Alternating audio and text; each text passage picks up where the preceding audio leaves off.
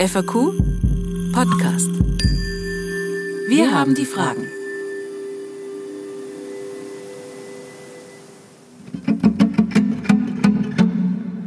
Es gibt eine Stelle im Buch, da ähm, erinnert sich Ali Najjar daran, wie er als 14, 13, 14-Jähriger, äh, da haben sie einen Schulausflug an die Front gemacht, um den Jungs schon mal so ein bisschen den Mund wässrig zu machen. Und natürlich auch indoktriniert, wenn ihr für, das, für euer Vaterland sterbt, dann werdet ihr im Paradies erwachen. Und er ist natürlich ein bisschen gewitzter und dachte sich die ganze Zeit, ja, wie könnte mein Paradies aussehen? Was, wie würde ich das haben wollen?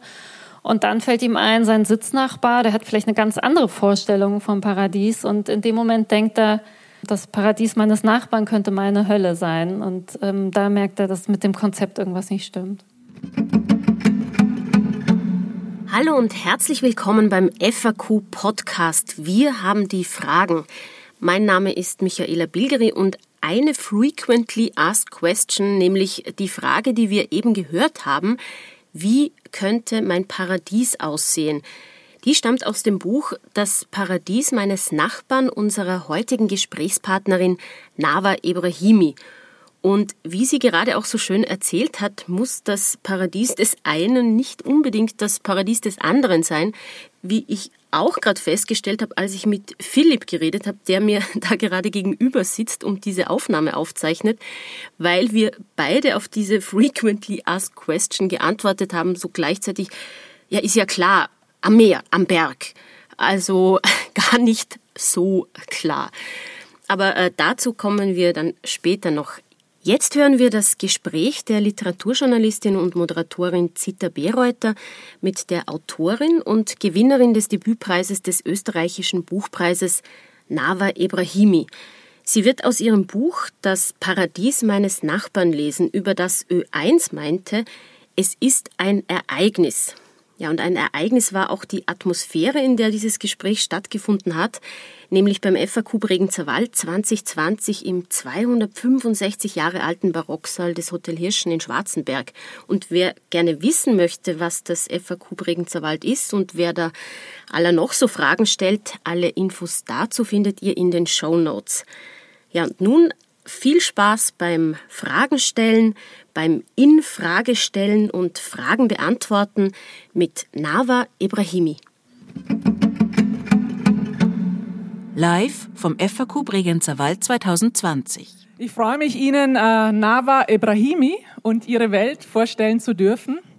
Nava Ibrahimi war 2017 in der deutschsprachigen Literaturwelt irgendwie so plötzlich da.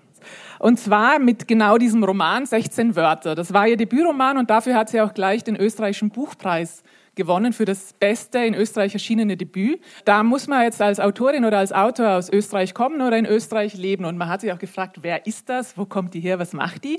Und du lebst in Graz. Ähm, seit wann lebst du eigentlich in Graz? Seit äh, acht Jahren jetzt.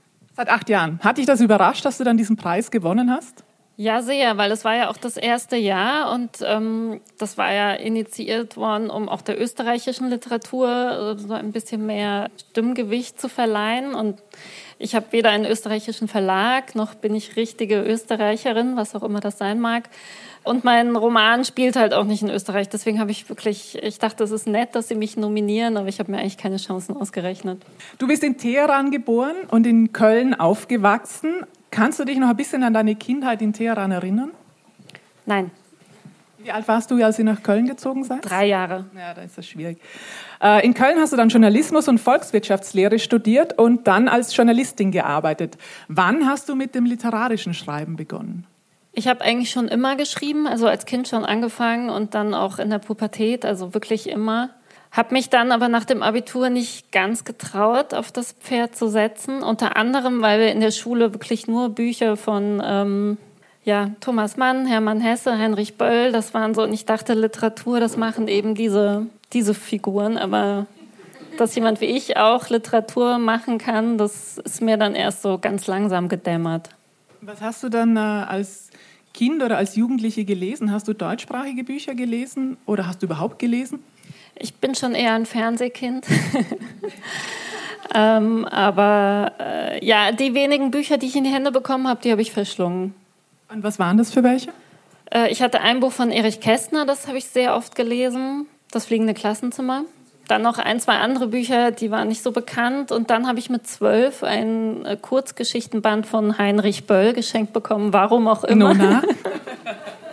mit zwölf ist das ja total äh, angesagt. Aber ja, das habe ich auch gelesen und ähm, ja, ich hatte auch immer gute Deutschlehrer. Ich glaube, das kann schon einfach sehr viel ausmachen. Ja. Sprichst du Persisch überhaupt oder wie habt ihr daheim geredet? Ja, also ich spreche schon noch Persisch, aber nicht mehr besonders gut. Also ich ähm, habe versucht, mit meinen Kindern Persisch zu sprechen, da habe ich aber schon gemerkt, das funktioniert nicht mehr. Also ich kann mich noch verständigen, aber es ist nicht mehr die Sprache, in der ich richtig zu Hause bin oder ich kann auch keine Witze machen auf Persisch. Aber du sprichst zumindest 16 Wörter äh, Persisch, weil 16 Wörter, ähm, um das dreht sich auch in diesem autobiografisch geprägten Roman. Da erzählst du die Geschichte einer jungen Journalistin, die in Deutschland lebt und die aus dem Iran kommt und die mit ihrer Mutter zusammen in den Iran wieder reist zum Begräbnis der Großmutter. Und das Erzählte ist dann in 16 Kapitel geteilt und jedem ist so ein äh, iranischer Begriff oder ein Wort oder Redewendung äh, vorgeschoben und die werden dann aber nicht wirklich übersetzt. Manchmal ist klar, was gemeint ist, manchmal erahnt man ungefähr, in welche Situation diese Bedeutung oder dieses Wort oder diese Wendung eben passen kann. Manche sind auch von der Großmutter immer so früher verwendet worden. Also die Großmutter muss man sich so vorstellen als eine Art äh, starke Person, die es aber verstanden hat, so ganz nach ihren Wünschen zu leben und alles so zu richten, dass es ihr passt.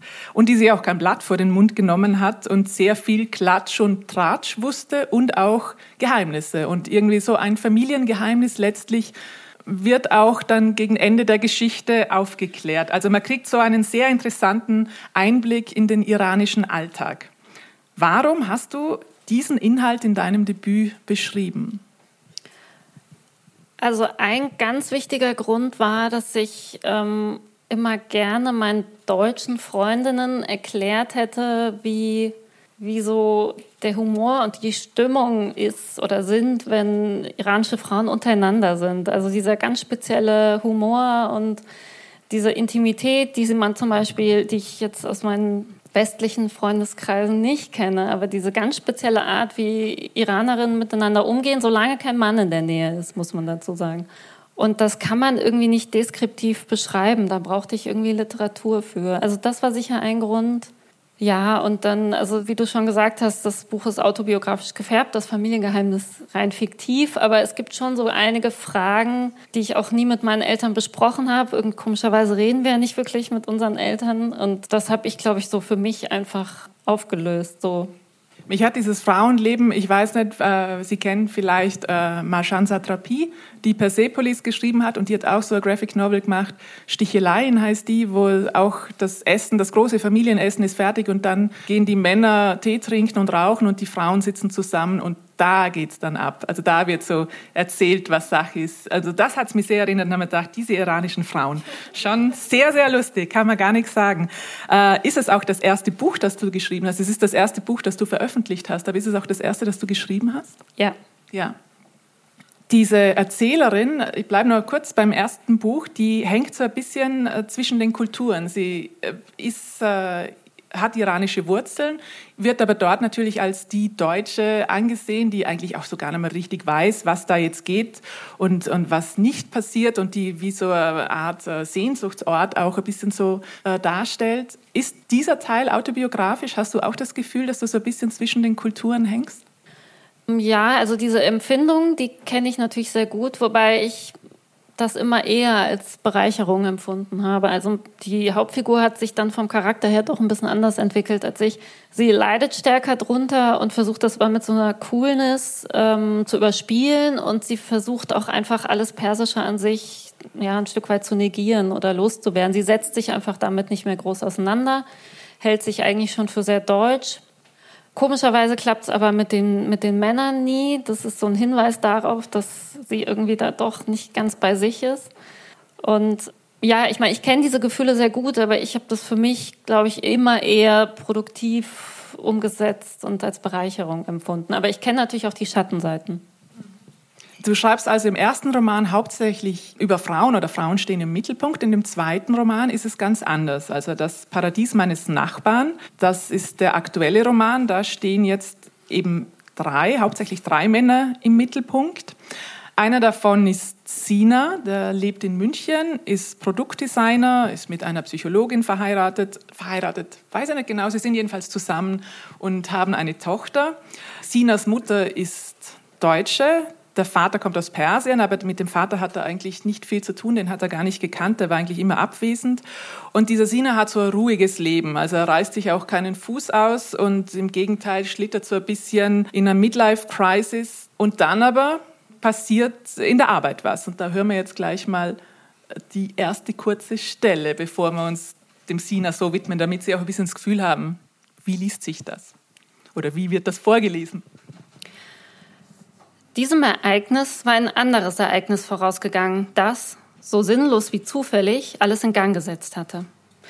Sinas Chef Thies war beim Marathonlauf in New York an Herzversagen gestorben. Sein Tod kam für alle überraschend natürlich, in diesem Fall aber besonders überraschend für Sina und seine Kollegen. Die jüngeren Designer waren geschockt, beinahe traumatisiert von der Erkenntnis, dass der Tod selbst vor ihrer Berufsgruppe nicht Halt machte dass auch ein gut aussehender, erfolgreicher Kreativchef Mitte 40, der stets die angesagtesten Sneaker trug und neuerdings auch Milchbreiflecken auf der rechten Schulter hatte, einfach so wegsterben konnte. Zwischen den Sichtbetonwänden und Apple-Bildschirmen hatten sie vergessen oder tatsächlich nie realisiert, dass sie sich in einem Körper aus Knochen, Fleisch und Blut durch Raum und Zeit bewegten. Ihnen schien nicht bewusst zu sein, dass, wenn jemand ihnen die Bauchdecke aufschlitzte, Gedärme samt Inhalt sowie andere Innereien herausquellen würden. Mit ihrer cleanen skandinavischen Mode, so glaubten sie, seien sie unverwundbar. Sina war 38 Jahre alt und hatte immerhin eine Leisten-OP hinter sich.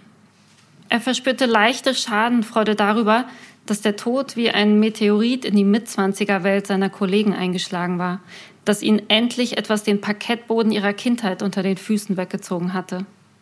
Sie nervten ihn gehörig, wie sie so frisch und jung, immer jünger, von der Uni kamen, so voller Hoffnung, aber ohne einen Anflug von Demut. Statt demütig wirkten sie verängstigt, wenn sie einen am ersten Tag die Hand schüttelten, und schon das ging Sina gewaltig auf den Keks. Denn erfahrungsgemäß schlug ihre Ängstlichkeit bald in Überheblichkeit um. Es brauchte nicht viel. Hier und da ein Lob, dort ein zufriedener Kunde und schnell glaubten die Trophy Kids unersetzlich zu sein. Sina machte den Wendepunkt daran fest, dass sie ihre Kaffeetassen nicht mehr in die Spülmaschine stellten, sondern auf der Anrichte stehen ließen. Als einer der wenigen war er lange genug dabei, um zu wissen, dass auch Designer sterblich waren, die allermeisten zumindest. Dass sein Chef jetzt tot war, stimmte ihn noch nicht einmal sehr traurig. Er warte Vorgesetzten gegenüber grundsätzlich Distanz.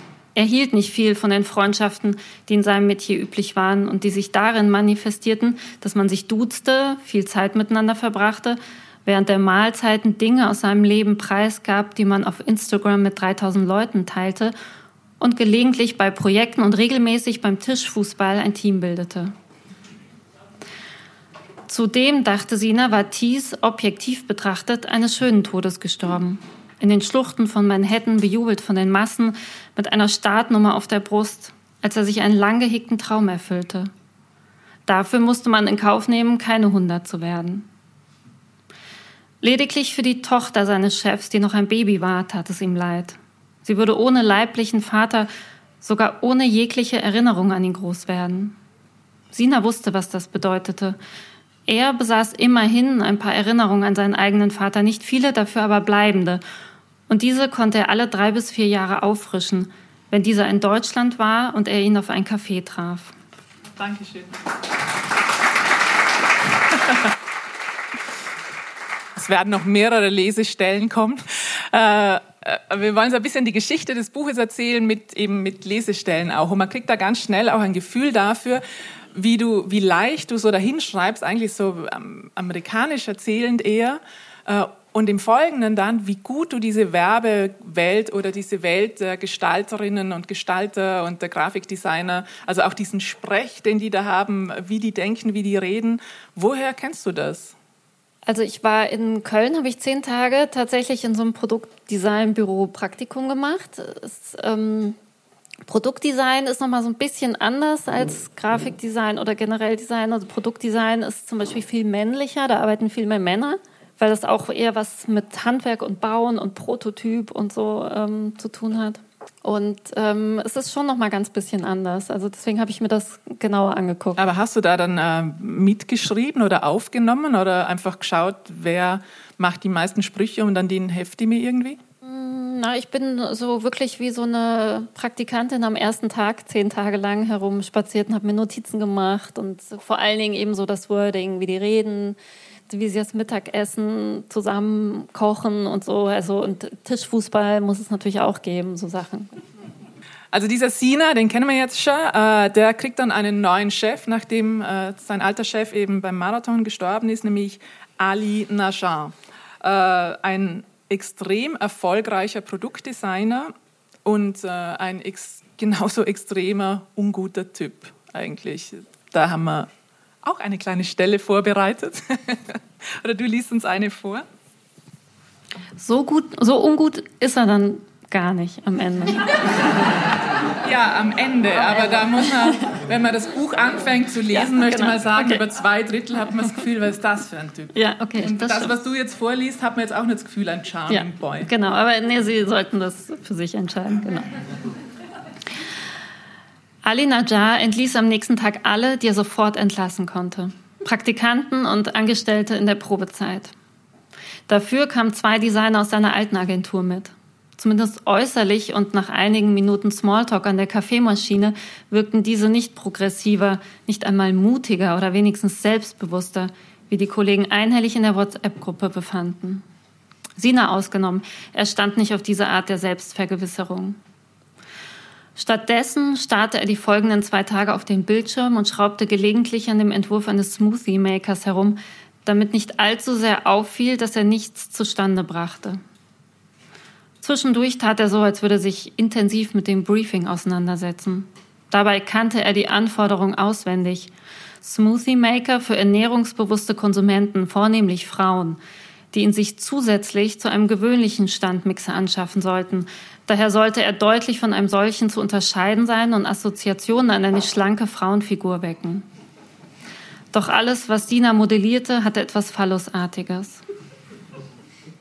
Einmal blieb Ali Najjar mit einer Butterbrezel hinter ihm stehen und blickte auf seinen Bildschirm. Sinas Puls schoss in die Höhe. Ali Najjar stand so nah, er konnte ihn kauen hören. Um irgendetwas zu tun, drehte Sina sich auf dem Bürostuhl um. Er schaute zu seinem Chef hinauf, bereute gleich, sich umgedreht zu haben und bemühte sich, diese Position möglichst souverän auszuhalten. Ali Najjar biss von der Brezel ab, kaute, betrachtete das Modell des Smoothie Makers, zog die Augenbrauen zusammen, biss ab, kaute, schluckte. Seine Lippen glänzten von der Butter. Geil, sagte er, einfach nur geil.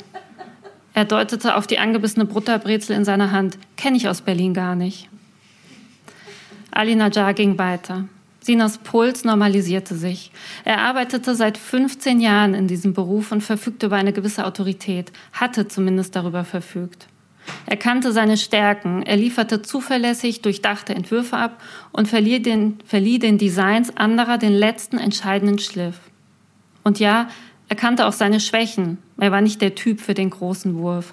Aber so oft war er ja auch nicht gefragt. Wieso ließ er sich bloß dermaßen einschüchtern von diesem Kerl? Also bis jetzt ist er jetzt nicht so charmant, ne? Ja, das stimmt, gebe ich dir recht. Es kommt nur, aber man, muss, äh, man liest da sehr lange und hat dieses Bild vor sich. Es stellt sich ja dann auch heraus, dass Ali Najjar äh, mal im Iran Kindersoldat war und da hat er sich geschworen, dass er damals Opfer war und dass er das nie wieder sein will. Also er will künftig nur mehr Täter sein. Soll man da auch noch eine Stelle erst hören und dann kurz drüber reden? Ja, gerne. Also in dieser Episode sitzen Sina und Ali Najjar in Dubai, also weshalb sie zusammen nach Dubai geflogen sind, können wir vielleicht gleich noch kurz. Aber sie sind eben nach Dubai geflogen zusammen und sitzen in einer Bar, ähm, in einer Rooftop-Bar und unterhalten sich. Die Moral von der Geschichte, nie wieder Opfer. Und wenn ich kein Opfer sein will, muss ich Täter sein. Für Ausländer wie dich und mich gibt es nichts dazwischen. Entweder ich passe mich an, ordne mich unter und bleibe mein Leben lang der nette, ewig dankbare Typ aus dem schlimmen Land, dem sie gnädigerweise Asyl gewährt haben und auf den sie immer ein kleines bisschen hinabschauen dürfen. Oder aber ich spiele die Rolle des erfolgreichen Arschlochs und mache mir meine eigenen Regeln. Dafür muss ich immer besser sein als die anderen. Viel besser. Alina Jar verzog den Mund zu einem Grinsen. Sina lächelte. Ali Najjar hatte Ausländer wie dich und mich gesagt. Wärme breitete sich in Sinas Bauchraum aus und zog bis hoch in die Schultern. Sein Brustkorb weitete sich, er richtete das Brustbein auf. Eher zufällig blickte er dabei die dunkelhaarige Frau an ihrem Tisch an. Sie lächelte ebenfalls und prostete ihm zu, als die Bedienung ein Mai Tai vor ihm abstellte. Weißt du, was mein entscheidender Vorteil ist? setzte Alina Jar nach. Ich habe nichts zu verlieren. Ich hätte eigentlich auf einem Minenfeld in die Luft gehen sollen, aber ich habe überlebt und alles, was seitdem passiert, ist für mich Luxus. Hier sitzen, Mai Tai trinken, Frauen anbaggern, alles nice to have. Aber brauchen tue ich das alles nicht. Wenn es sein muss, packe ich morgen meine sieben Sachen in eine Reisetasche und fange von vorne an. Ohne mit der Wimper zu zucken, das schwöre ich dir. Ich habe nichts zu verlieren und wenn man nichts zu verlieren hat, kann man alles erreichen. Oder alles zerstören, wandte Sina ein. Ja, für diese Option entscheiden sich die armen Trottel, die sich mit einem Sprengstoffgürtel in die Luft jagen. Einen Moment lang schwiegen sie, als hätten sie von nahen Verwandten gesprochen und als gebiete das die Pietät. Dann redete Ali Najjar mit derselben Wölf weiter. Die Deutschen haben Angst davor, etwas zu verlieren. Das ist ihr Problem, weil sie immer alles hatten. Die scheißen sich ja schon ins Hemd, wenn es unerwartet an der Tür klingelt. Oder die Pendlerpauschale abgeschafft werden soll. Die scheißen sich ja sogar ins Hemd, wenn jemand mit Charisma den Raum betritt. Was bitte sollen uns die Deutschen vom Leben erzählen?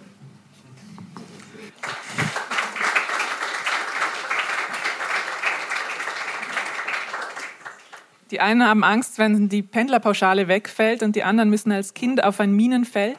Ist dieses Thema Angst so unterschiedlich äh, in den verschiedenen Kulturen?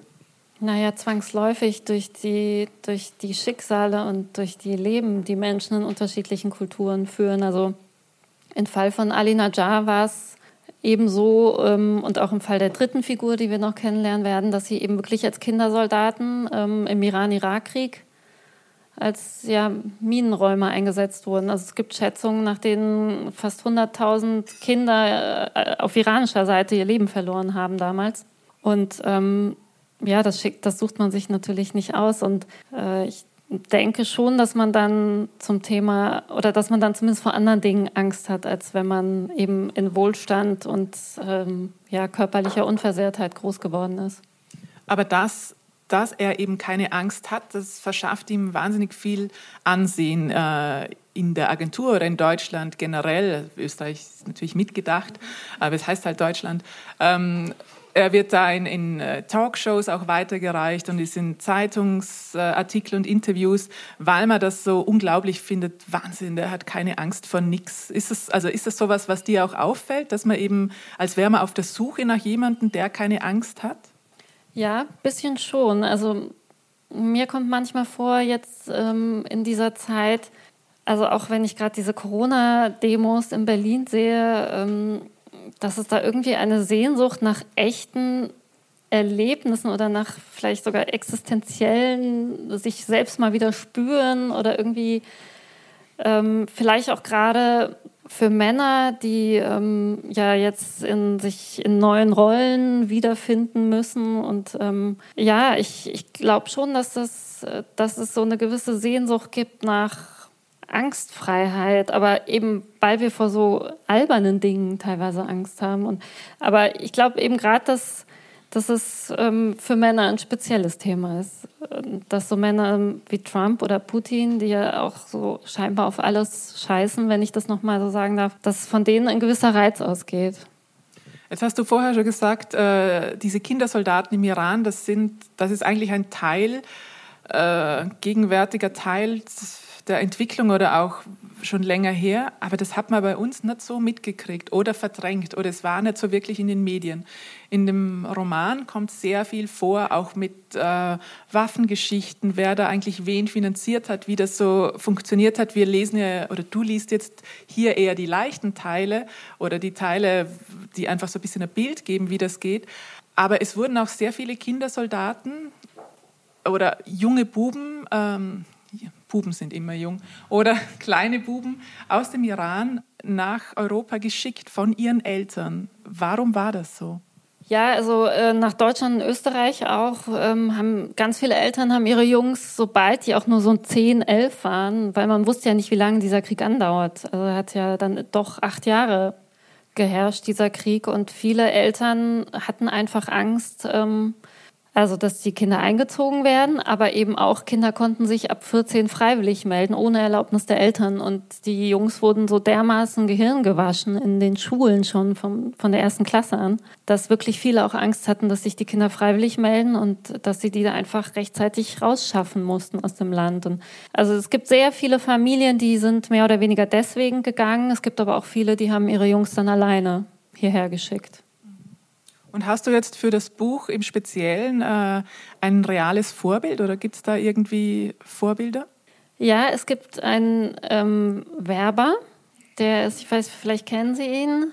Äh, Amir Kassai heißt er, der ist auch mit 14 allein nach Wien gekommen und hat da wirklich ganz unten angefangen, konnte auch kein Deutsch und nichts. Und er ist ähm, ja, der erfolgreichste Werber weltweit gewesen zwischendurch. Also er saß auf der Madison Avenue in dem Madman-Büro und war Chef von, weiß, DDB, keine Ahnung, kenne mich nicht so ganz genau aus. Ähm, und äh, ja, er war so, also er ist schon insoweit Vorbild, als dass er auch total, ähm, er macht eigentlich sogar noch krassere Sprüche als meine Figur. das konnte ich gar nicht so krass machen, weil es wäre unglaubwürdig geworden. Aber er ist auch so, er hat keine Angst, er hat alles gesehen, niemand kann ihm was erzählen. Und ich glaube schon, dass das Teil des Erfolgs ist. Kommen wir mal zu der dritten Männerfigur, die eben auch, wie du schon gesagt hast, ähm, Kindersoldat war, Ali Reza. Der, äh, dem ging es allerdings nicht so gut. Der wurde verwundet, der leidet auch jetzt noch und der lebt äh, nach wie vor im Iran. Und dieser Ali Reza, der möchte unbedingt den anderen Ali Najjar treffen. Und Sina, das haben wir schon gesagt, begleitet eben seinen Chef zu diesem Treffen. Und da hören wir uns auch noch mal eine Stelle an. Nur kurze Frage vorher noch: Für den gab es dann kein Vorbild mehr. Nein, also es gibt wirklich nur für Ali Najjar dieses ähm, Vorbild. Ich meine, ich habe ihn dann auch anders entwickelt als in echt, aber ähm, ja, er hat mich auf jeden Fall inspiriert. Ja, also Sie haben ja schon ein bisschen rausgehört, Sina ist in einer ähm, bisschen in einer privaten Krise. Das das äh, habe ich jetzt ähm, nicht gelesen, aber genau, er ist in einer privaten Krise, aber steckt auch beruflich irgendwie fest und kommt nicht weiter. Und dieser Ali Najjar schüchtert ihn irgendwie einerseits total äh, ein, andererseits fühlt er sich total fasziniert, also angezogen von ihm, weil eben Sinas Vater ähm, Iraner auch immer so abwesend war und ähm, er sieht da in diesem Ali Najjar auch eine Möglichkeit, mehr über sich und seine Kultur und seine Herkunft zu erfahren. Deswegen lässt sich Sina auf ähm, ein seltsames Angebot ein und fliegt äh, und begleitet Ali Najjar nach Dubai, kurzerhand. Und eigentlich weiß er gar nicht genau, was er da eigentlich für eine Aufgabe hat, aber ähm, sie beschränkt sich darauf, erstmal nur in einer Lobby zu sitzen und auf Ali Reza zu warten. Eine Stunde hatte Sina in der fensterlosen Lobby verbracht, in die, außer durch die Drehtür am Eingang, kein Tageslicht gedrungen war. Zu jeder Sitzgruppe, bestehend aus drei Chesterfield-Ledersesseln, gehörte lediglich eine Bankierslampe. Die grünen Glasschirme erhellten gerade einmal die Beistelltische aus dunklem Holz, auf denen sie standen. Sina bestellte Kaffee, ohne die Bedienung anzusehen. Er blickte geradeaus zum Eingang und musterte jeden dunkelhaarigen Mann, der nicht mehr jugendlich und noch nicht greis wirkte, jederzeit bereit aufzuspringen und seine Rolle zu spielen. Auf zwei Männer traf die Beschreibung zu, aber zu dem ersten gesellte sich nach wenigen Minuten eine Blondine in Stilettos. Der zweite eilte, ohne einen Blick in die Lobby zu werfen, Richtung Fahrstuhl. Sina blieb aufmerksam. Er wollte es gut machen. Er hatte zwar keinen blassen Schimmer, was das alles hier sollte, aber es schien Ali Najjar wichtig zu sein und er wollte es gut machen. Nach einer Weile fiel ihm der Kaffee ein, der neben ihm unter der Bankierslampe stand. Er nahm einen Schluck, schob die Tasse doch gleich von sich weg. Der Kaffee war erkaltet. Sina zog das Handy aus der Hosentasche und ließ kurz das Display aufleuchten. 10.33 Uhr. Ein erster Zweifel daran, dass dieser Alireza noch auftauchen würde, stieg in ihm auf. Er löste den Blick vom Eingang und sah sich um. Der britische Kolonialstil, das schummrige Licht, der dunkle Teppichboden, das Servicepersonal, auf das mehr diskret als freundlich zutraf, die beiden Männer im legeren Business-Look, die in der hinteren Ecke der Lobby Bier tranken, all das erschien ihm mit jeder Sekunde, die verstrich, dubioser. An so einem Ort wurden illegale Waffengeschäfte verhandelt, Doppelagenten angeworben, Schmiergelder überge übergeben, schoss es Sina durch den Kopf. Es irritierte ihn nur, dass es dermaßen offensichtlich war. Dieses Hotel hob sich so augenscheinlich von den anderen Hotels in Dubai ab, die nur dazu dienten, die Gäste gleich welcher Herkunft zum Konsum zu animieren. Design, Wellness, Wellness, Fusion, Style, alles Mittel zur Blendung, zur totalen Verblödung. Dieses Hotel hier pfiff auf all das. Dieses Hotel war unmodern, zeitlos wie das Streben nach Macht und Geld. Hier ging es um Größeres. Hier herrschten Gesetze wie vor 100 Jahren. Hier hatten die Briten und einige wenige weiße angelsächsische US-Amerikaner das Sagen. Solche Orte hatten Dubai zu dem gemacht, was es heute war. Sina sah hinüber zu den beiden Geschäftsmännern, die zurückgelehnt in ihren Clubsesseln saßen, jeweils ein Pintglas in der Hand, das schüttere Haar bereits in Unordnung. Krauskopfpelikane fiel ihm ein. Sie erinnerten ihn an Krauskopfpelikane. Anahita und er hatten das letzte Mal im Zoo länger vor dem Gehege gestanden und sich über die Frisuren amüsiert. Die Pelikane hoben die Gläser.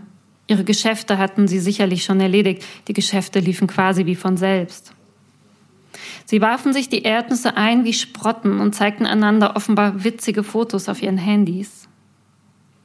Die Selbstzufriedenheit, die sie ausstrahlten, die rosa durch ihre lasche, knittrige Haut schimmerte, kotzte Sine auf eine Art an, die ihn selbst verwunderte, weckte Aggressionen, die sich offenbar in seine DNA eingeschrieben hatten.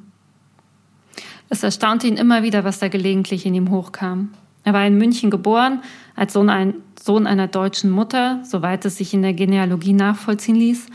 Er war in München aufgewachsen, sein Vater sah alle paar Jahre und die islamische Welt kannte er von einer Libanon-Reise, einer Trekkingtour in Marokko und der Lektüre mehrerer Sachbücher abgesehen kaum. Dennoch hatte er den Minderwertigkeitskomplex aller Osmanen, Araber und Perser verinnerlicht. Die Erinnerung an jahrhundertealte Demütigungen schnitt bei gewissen Anlässen in sein Fleisch und erzeugte Abwehr, vielleicht sogar Hass ganz tief drin irgendwo, fern von jeder Ratio, unerreichbar für jede Form des klaren Denkens. Sina versuchte zu ergründen, woher diese Gefühle stammten. Er kramte in seinem Gedächtnis nach Momenten der Ausgrenzung. Ein paar Neckereien auf dem Schulhof, unbedacht und folgenlos, dumme Fragen hier und da, vier, vielleicht fünf Abweisungen an Türen zu Clubs, die wenigen Male, an denen er nicht mit seinen deutschen Freunden unterwegs gewesen war, sondern mit anderen, mit Erasmus-Studenten etwa. Als Schüler hatte er nicht die Hauptrolle, Hauptrolle in Endstation Sehnsucht spielen dürfen. Stanley Kowalski sei der Sohn polnischer Einwanderer. Den stelle er sich anders vor, hatte der Lehrer gesagt und gelacht und hinzugefügt, bei der Inszenierung von Alibaba und die 40 Räuber stünden seine Chancen besser. Das hatte Sina, 17-jährig, am meisten gekränkt. Aber reichte das? Nein. Es musste genetisch sein, dieser, war es das? Hass, er musste ihm eingepflanzt und mit ihm gewachsen sein und nur ganz wenig Nahrung von außen benötigt haben. Dieser Hass war ein Überlebenskünstler, er überlebte Generationen. Er näherte sich an allem Möglichen, an Bildern von Palästinensern zum Beispiel, an israelischen Checkpoints, generell an Bildern muslimisch aussehender Menschen hinter Absperrung, bewacht von hellen Menschen, offensichtlich abhängig von deren Gunst. Was ging Sina diese Menschen an? Wieso betraf ihn ihr Leid? Was hatte er mit dem Nahostkonflikt am Hut? Als Deutscher sehr viel, natürlich, aber das sollten abstrakte Schuldgefühle sein, die er nach Bedarf an- und ausknipsen konnte. Also das Gegenteil von dem Hass, der ihn ergriff und den er zu ergründen versuchte, während er in der Lobby des Woodson Bright am Dubai Creek saß und das Leder eines Chesterfield anwärmte, benannt nach dem Earl von Chesterfield, der Ende des 18. Jahrhunderts einen Sessel in Auftrag gegeben hatte, auf dem er aufrecht, aber dennoch maximal bequem sitzen konnte. Herrschaftlich lümmeln, dachte Sina, wie die beiden Pelikane. Ja.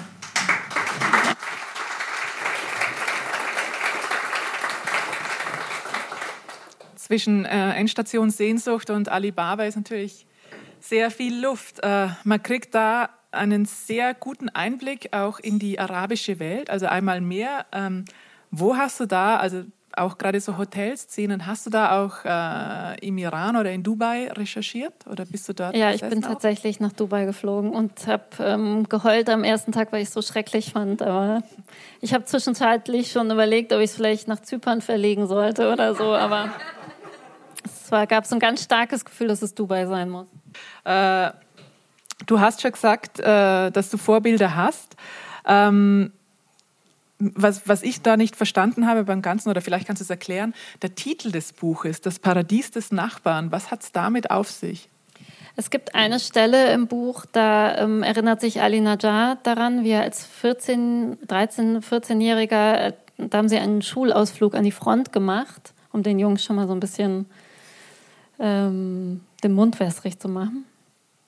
Und natürlich auch indoktriniert, wenn ihr für, das, für euer Vaterland sterbt, dann werdet ihr im Paradies erwachen. Und er ist natürlich ein bisschen gewitzter und dachte sich die ganze Zeit, ja, wie könnte mein Paradies aussehen? Was, wie würde ich das haben wollen? Und dann fällt ihm ein, sein Sitznachbar, der hat vielleicht eine ganz andere Vorstellung vom Paradies. Und in dem Moment denkt er, ähm, das Paradies meines Nachbarn könnte meine Hölle sein. Und ähm, da merkt er, dass mit dem Konzept irgendwas nicht stimmt. Mhm. ähm, was bei allen drei auch interessant ist, ist ähm, die Rolle der Mutter. Also die ist nicht leicht, bei jedem aus anderen Gründen auch. Warum hast du die auch eingeführt? Das hätten ja auch eigentlich die Väter sein können. Oder war das Zufall? Nein, Zufall sicher nicht, aber die Väter sind einfach häufiger abwesend und ähm, es sind halt häufiger einfach die Mütter, die dann den Scherbenhaufen irgendwie zusammenfegen oder zusammenhalten müssen. Vielleicht ändert sich das ja irgendwann, aber es ist bis in meine Generation auf jeden Fall noch sehr oft so. War dir überhaupt der ganze Aufbau ähm, schon klar? Also man liest dieses Buch und irgendwann so, will man sagen, gleich mal im vorderen Drittel ist man so drinnen, also so wirklich ein Page-Turner und auch sehr spannend und immer wieder, wenn sich was auflöst und man versteht, aha, deswegen kommt das daher oder so und so wurde das gestrickt, äh, da haben wir gefragt, wie du das geschrieben hast oder wie du das auch konzipiert hast. Ja, ich bin leider sehr unstrukturiert eigentlich und deswegen war das für mich schon eine kleine Herausforderung. Ich wache auch manchmal immer noch äh, schweißgebadet in der Nacht auf und denke, oh Gott, hast du denn da an der Stelle das angepasst, das jetzt, das so und so ist. Aber ähm, also bei mir ging es wirklich von vor allem zwei Figuren aus, Ali Najjar und Sina. Die beiden hatte ich unabhängig voneinander schon länger im Kopf. Also so ein, ein Halbiraner, wie ich sie übrigens in Österreich besonders oft kennengelernt habe. Ähm, und eben Ali Najjar. Und ähm, dann habe ich diese Geschichte entwickelt. Und ähm, ja, so gegen Ende hin musste ich dann auch immer mehr quasi, wie man ja neudeutsch sagt, plotten. Aber das heißt, du hast die Figuren zuerst im Kopf, oder wie? Ja, ich habe die Figuren zuerst im Kopf. Hast du jetzt auch äh, unterschiedliche Figuren, die du eben noch nicht verwendet hast und die du dann in irgendeinem künftigen Buch äh, oder Stück verarbeiten willst? Nee, ganze Figuren noch nicht. Also es sind wirklich die zentralen Figuren und daraus entsteht dann das ganze Arrangement. Und wie lange trägst du so eine Geschichte mit? Also hattest du die schon bei dir, als du 16 Wörter geschrieben hast? Nee, noch nicht, aber ich habe in den letzten fünf, sechs Jahren immer wieder eben Interviews ähm, von diesem Amir Kassai gelesen und habe, wie gesagt, in Österreich einfach wirklich viele Halbiraner kennengelernt und Halbiranerinnen. Und ich habe mir immer eingebildet, dass ich, ähm, gerade wenn der Vater abwesend war, was ja manchmal vorkam, weil zur Revolution sind ja dann viele zurückgegangen. Also waren viele fürs Studium in, in, in den TU-Städten, also Graz und Wien, waren ganz viele. Und ähm, viele sind dann ja, als die Revolution war, sind ja euphorisch zurückgegangen und haben dann manchmal einfach ihre gegründeten Familien zurückgelassen. Nicht alle, aber diese Fälle gibt es auch. Und ähm, ich habe dann, wenn ich mich unterhalten habe mit denen, manchmal so eine diffuse Sehnsucht gespürt und ich habe mir das eben vorgestellt, wie das ist, wenn der Vater quasi nicht nur als Vater fehlt, sondern man auch den Zugang zu dieser Kultur nicht finden kann ohne ihn. Und das fand ich interessant. Und da hast du das Gefühl, dass das in Graz und Wien stärker ist als jetzt in irgendwelchen deutschen Städten?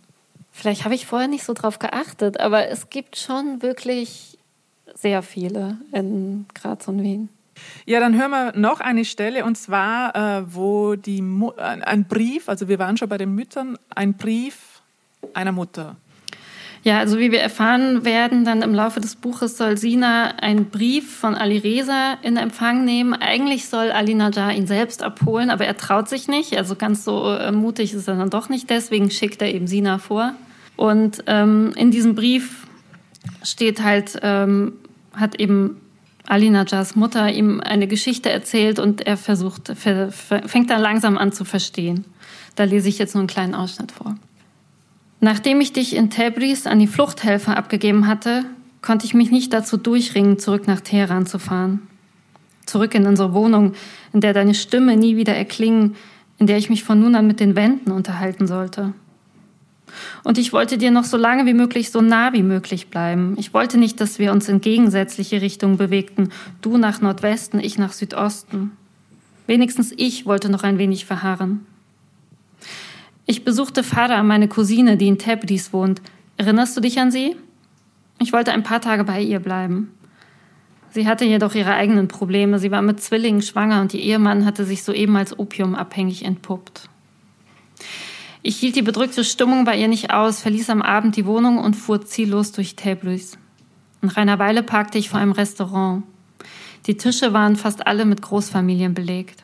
Ich setzte mich allein an einen Tisch für acht Personen und als der Kellner mir die Kebab-Spieße brachte, tat ich so, als äße ich, aber in Wirklichkeit weinte ich, das Kopftuch wie eine dieser religiösen Fanatikerinnen tief ins Gesicht gezogen. Immer wieder rechnete ich mir aus, wo du gerade sein könntest und stellte mir dich dort vor. Der Kellner ließ mir die Spieße und den Reis ungefragt in Alufolie einpacken. Er legte mir das Päckchen mit einem Lächeln auf den Tisch, als ich zahlte. Das gab mir ein wenig Kraft. Auf dem Weg zum Auto beschloss ich, am nächsten Morgen nach Teheran zurückzufahren. Ich hatte schon die Autotür geöffnet, da raschelte es hinter einer Mülltonne. Ich dachte an Ratten und dass sie dem Geräusch nach sehr groß sein mussten und wollte gerade einsteigen, da hörte ich etwas Metallenes fallen und einen unterdrückten Schmerzensschrei. Dass es sich um ein Kind handelte, war mir sofort klar. Ich blieb regungslos stehen und blickte auf die Mülltonne. Ich war wie erstarrt. Ich hätte einfach wegfahren können, aber eine Mutter kann nicht einfach wegfahren, wenn sie in einer kalten Nacht ein Kind hinter einer Mülltonne aufschreien hört. Vor allem dann nicht, wenn sie gerade ihr eigenes Kind weggeben musste. Doch gleichzeitig ahnte ich irgendwo ganz tief in mir drin, dass mir eine Reihe herzzerbrechender Entscheidungen bevorstand, wenn ich stehen blieb. Es gibt nicht viele solcher Momente im Leben in denen wir an einer Weggabelung zögern, obwohl wir eigentlich nur einen kleinen Schritt setzen müssten, einen scheinbar unbedeutenden. So wie wir sie täglich hunderte Male setzen. Links oder rechts, stehen bleiben oder ins Auto setzen und losfahren. Eine scheinbar unbedeutende Entscheidung, aber aus irgendeinem Grund erkannte ich die Schicksalshaftigkeit. Du wirst einwenden, dass ich das nur rückblickend so deute. Das stimmt. Dennoch bin ich mir absolut sicher, dass in dieser Sekunde bereits eine Ahnung in mir war. Und mehr noch. Ebenso wie die Schicksalshaftigkeit erkannte ich, dass ich bei der Wahl meines Weges nicht frei bin, sondern dass ich den Weg gehen werde, den ich als einzigen gehen kann.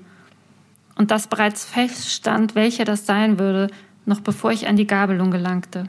Lange davor, vielleicht sogar schon bei meiner Geburt.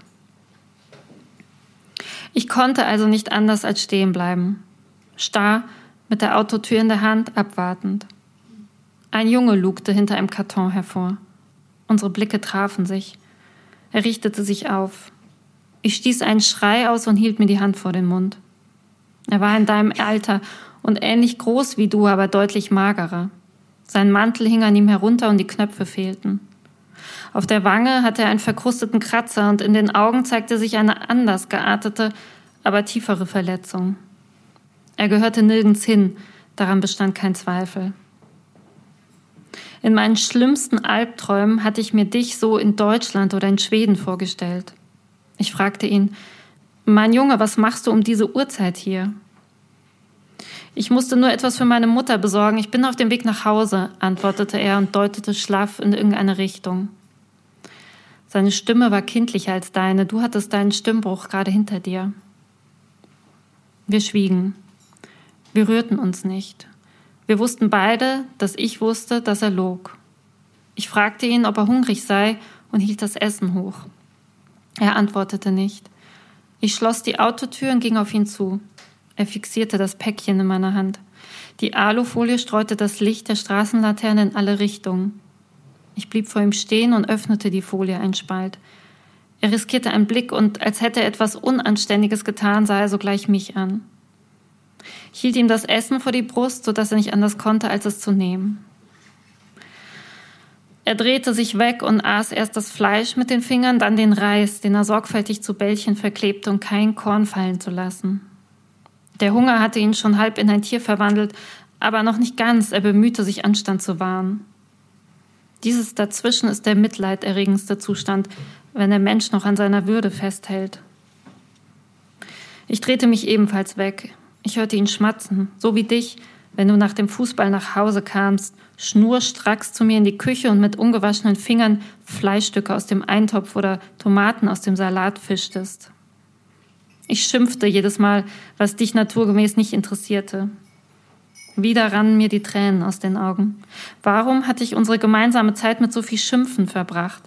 War das Schmatzen wirklich so schlimm gewesen? Hattest du dir jemals etwas eingefangen, weil du mit schmutzigen Händen gegessen hast? Dieser Junge hatte sich sicherlich seit Tagen nicht mehr die Hände gewaschen, aber das spielt jetzt keine Rolle. Und seine Schmatzgeräusche taten meiner Seele gut. Wie verbissen, wie verbohrt ich bei dir gewesen war. Jahrelang hatte ich unnötig die Stimmung vergiftet und dir vorgeworfen, genau dies zu tun. Verzeih mir. Ich war zu nichts anderem in der Lage. Dennoch verzeih mir. Der Junge musste mich schon mehrmals angesprochen haben, denn irgendwann drang ein lautes Chonum an meine Ohren. Er hatte die Alufolie zerknüllt und wischte sich die andere Hand bemüht unauffällig am Hosenbein ab. Er bedankte sich bei mir, doch ich unterbrach ihn und erzählte ihm von dir. Ich erzählte ihm alles, denn ich hatte bis dahin mit niemandem über deine Flucht zu sprechen gewagt. Obwohl er noch jung war, ein halbes Kind, hatte ich das Gefühl, dass er mich verstand. Ich kann es dir nicht genau erklären, aber ich mochte ihn gleich. Er setzte sich in das leere Nest, das mein Herz geworden war, nachdem du weggeflogen warst. Ich begann zu frieren und überzeugte ihn davon, mir im Auto seine Geschichte zu erzählen. Er fing zögerlich an, beinahe misstrauisch. Er kannte es nicht, dass sich jemand für die Worte aus seinem Mund interessierte.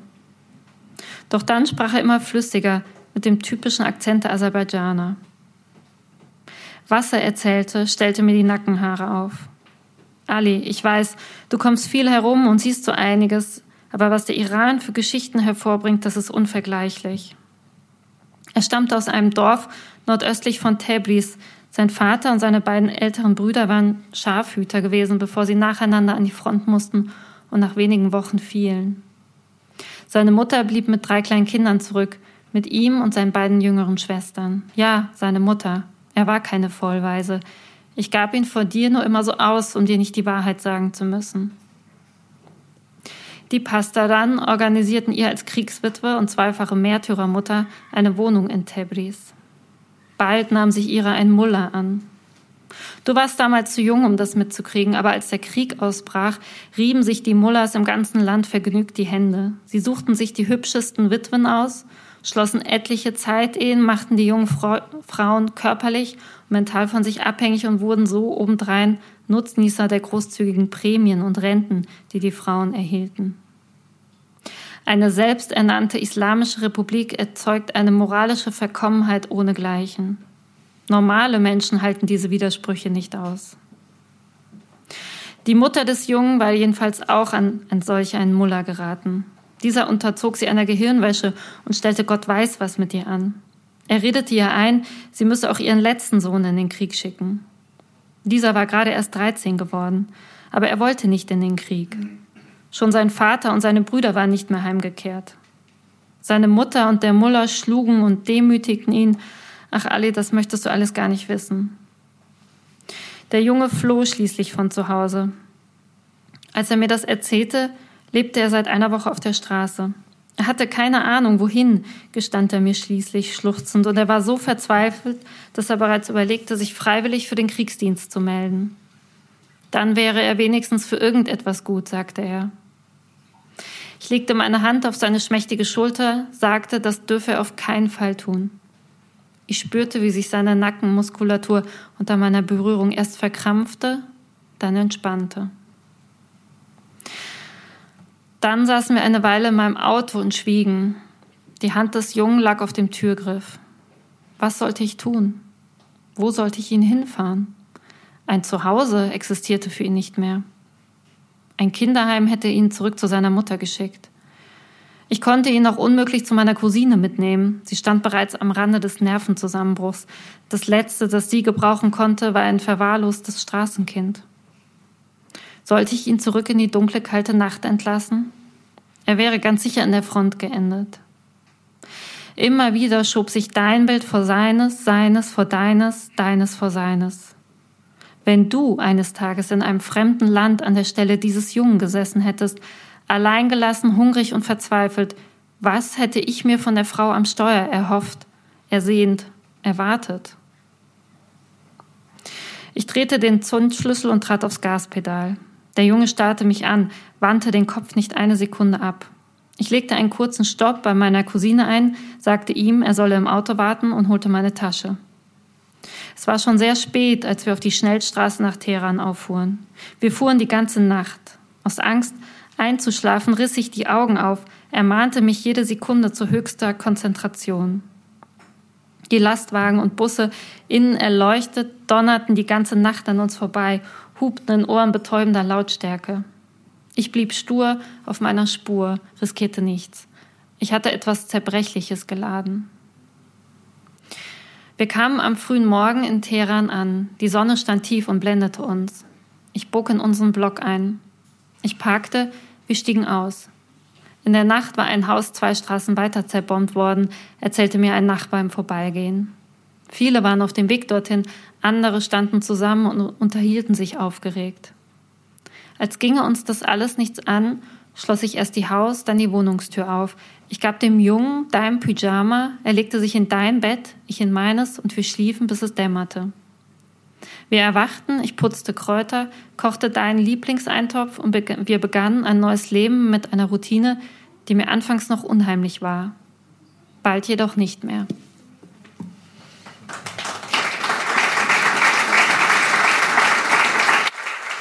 Es heißt da, dass äh, der Iran sehr viele Geschichten bietet. Du erzählst uns sehr viele Geschichten und äh, das meist, vieles davon kennt man nicht, manche vielleicht schon, aber ich nehme an, auch diese Episode mit den Mullahs ist, ist, und den Witwen ist wahr.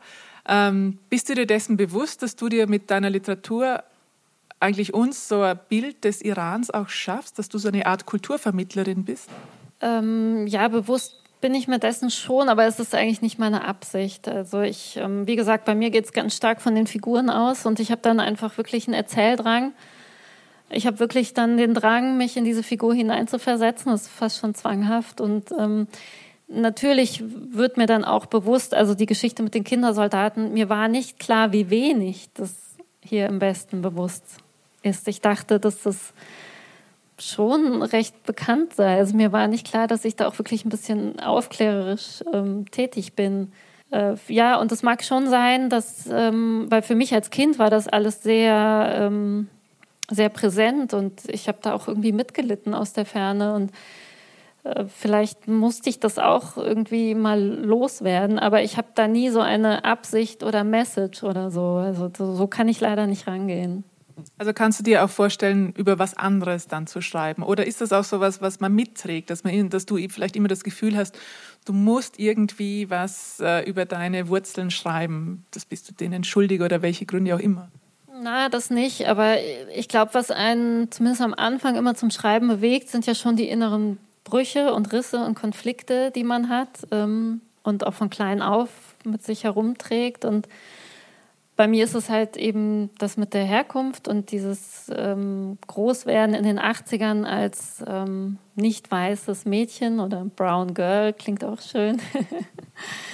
Äh, das, ja, von klein auf die Differenzen wahrnehmen zwischen mir und den anderen. Und das ist ähm, ja so eine ganz, ganz alte Gewohnheit und ich glaube schon, dass es das ist, was mich zum Schreiben treibt. Aber ich kann mir auch sehr gut vorstellen, dass das, dass es in den nächsten Büchern, wenn da noch welche kommen, weniger Thema sein wird. Da war jetzt ein Fragezeichen, wenn da welche kommen, schrei woran schreibst du jetzt? Oder schreibst du an irgendwas? Oder war Nein. Corona eine Lähmung? Ja, Corona war eine Lähmung und äh, das ist, also für mich ist es so, und ich weiß es auch von anderen Autorinnen, dass wenn man nicht schreibt, hat man das Gefühl, man kann nichts mehr schreiben. Und ähm, die letzten Monate waren halt wirklich ein bisschen lähmend, abgesehen davon, dass die Kinder die ganze Zeit zu Hause waren. ähm, aber es irgendwie hat auch die, die innere und äußere Ruhe gefehlt und ähm, ich glaube und hoffe schon, dass wenn ich die Zeit wieder habe und mich hinsetze, dass dann wieder was Neues entsteht. Aber solange ich nicht schreibe, zweifle ich immer daran, ob ich jemals wieder werde schreiben können. Das heißt, du hast auch jetzt keine Ahnung, in welche Richtung es jetzt beim nächsten Werk gehen könnte. So ganz zarte Pflänzchen, ja, habe ich. Aber es ist alles andere als spruchreif. Sehr schön. Dann hoffen wir, dass aus diesem Pflänzchen starke Bäume werden und dass wir da noch viel von dir lesen und hören werden. Das wünsche ich jedenfalls dir. Das wünsche ich Ihnen allen. Das wünsche ich auch mir, dass ich das nur lesen kann. Äh, ja, ich bedanke mich bei dir sehr fürs Kommen und fürs Lesen und fürs Schreiben dieser Bücher und äh, bei Ihnen fürs Zuhören. Vielen Dank. Vielen Dank.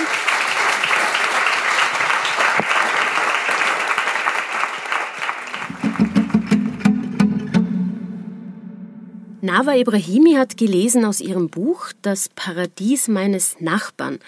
Und wir haben uns in Anlehnung an die Eingangsfrage der Autorin, nämlich wie könnte mein Paradies aussehen, im Umfeld von Friendship mal umgehört und gefragt, welche Musik oder welches Lied verkörpert denn deinen paradiesischen Zustand und dass dieses Paradiesische tatsächlich ganz unterschiedlich sein kann, hören wir in folgendem Medley, das Philipp aus diesen Antworten für euch zusammengestellt hat.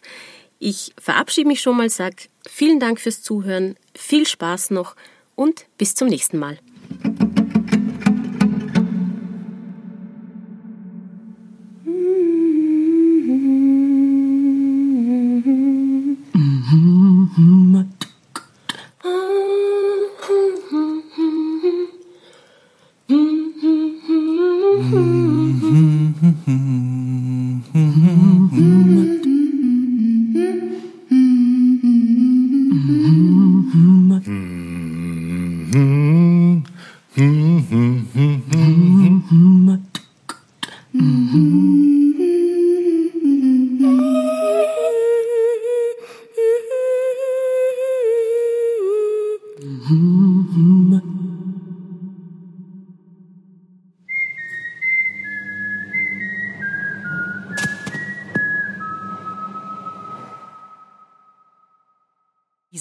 Podcast wurde produziert von Friendship Is. What the fuck?